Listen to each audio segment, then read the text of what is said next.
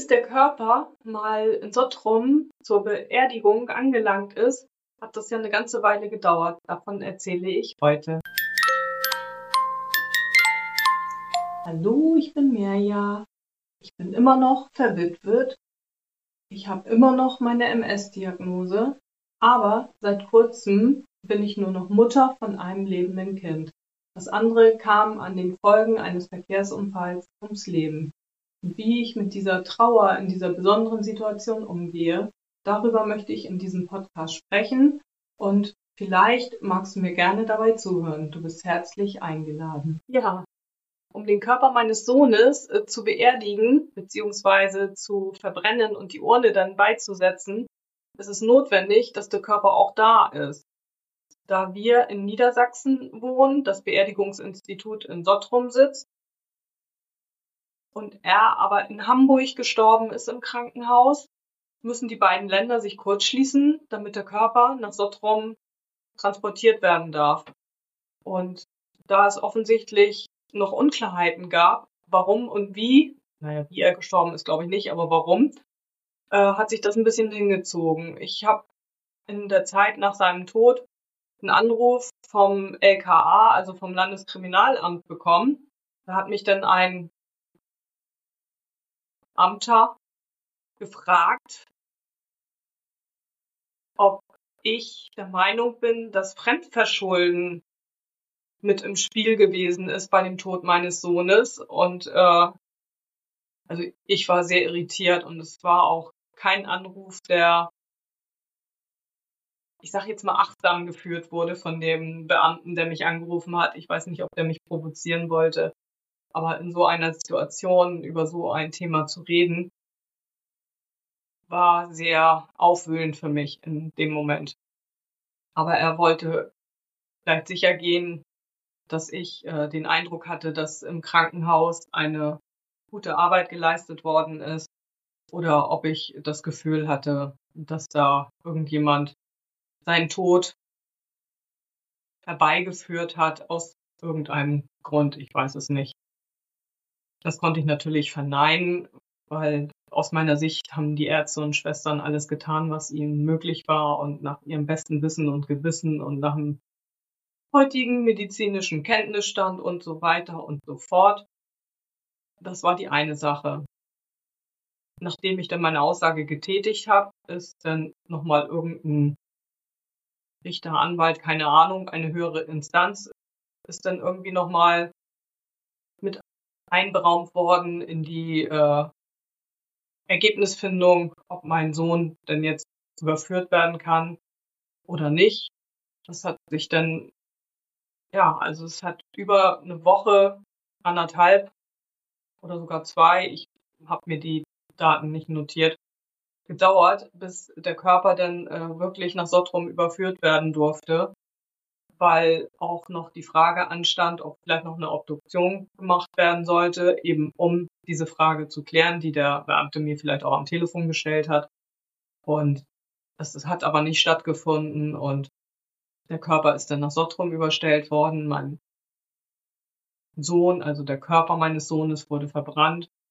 Ja, und damit ging dann auch unsere Überlegungen los. Äh, wann ist der Beerdigungstermin?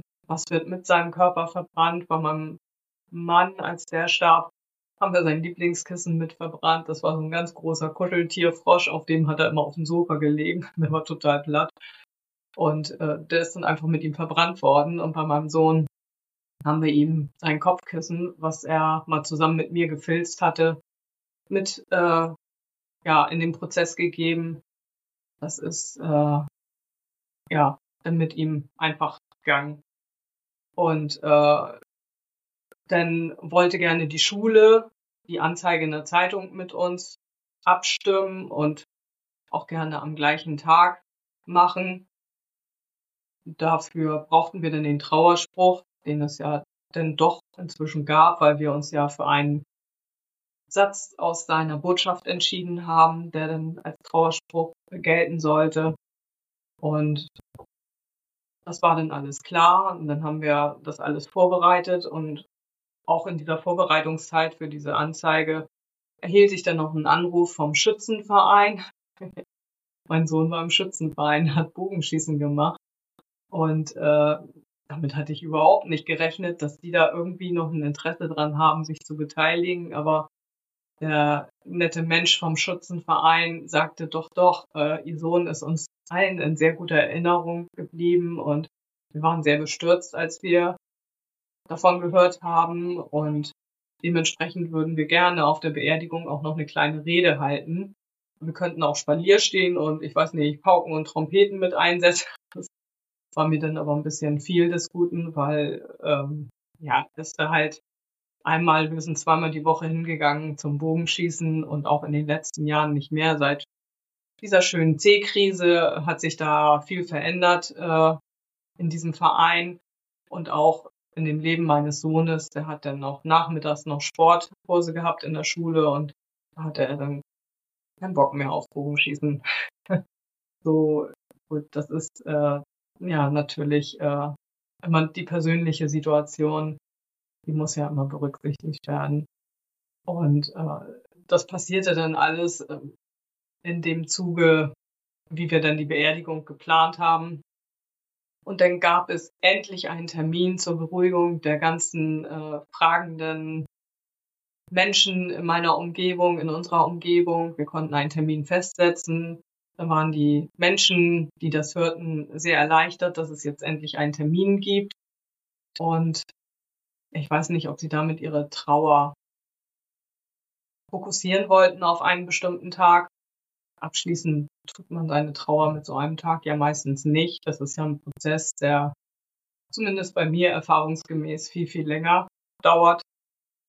Aber bei Menschen, die nicht ganz so nahe sind, da ist es schön, sich nochmal auf der Beerdigung gemeinsam zu erinnern und dann vielleicht auch unter diesem Prozess einen Schlussstrich zu ziehen, dass jetzt alles erledigt ist und jeder seinen Beitrag geben konnte, den er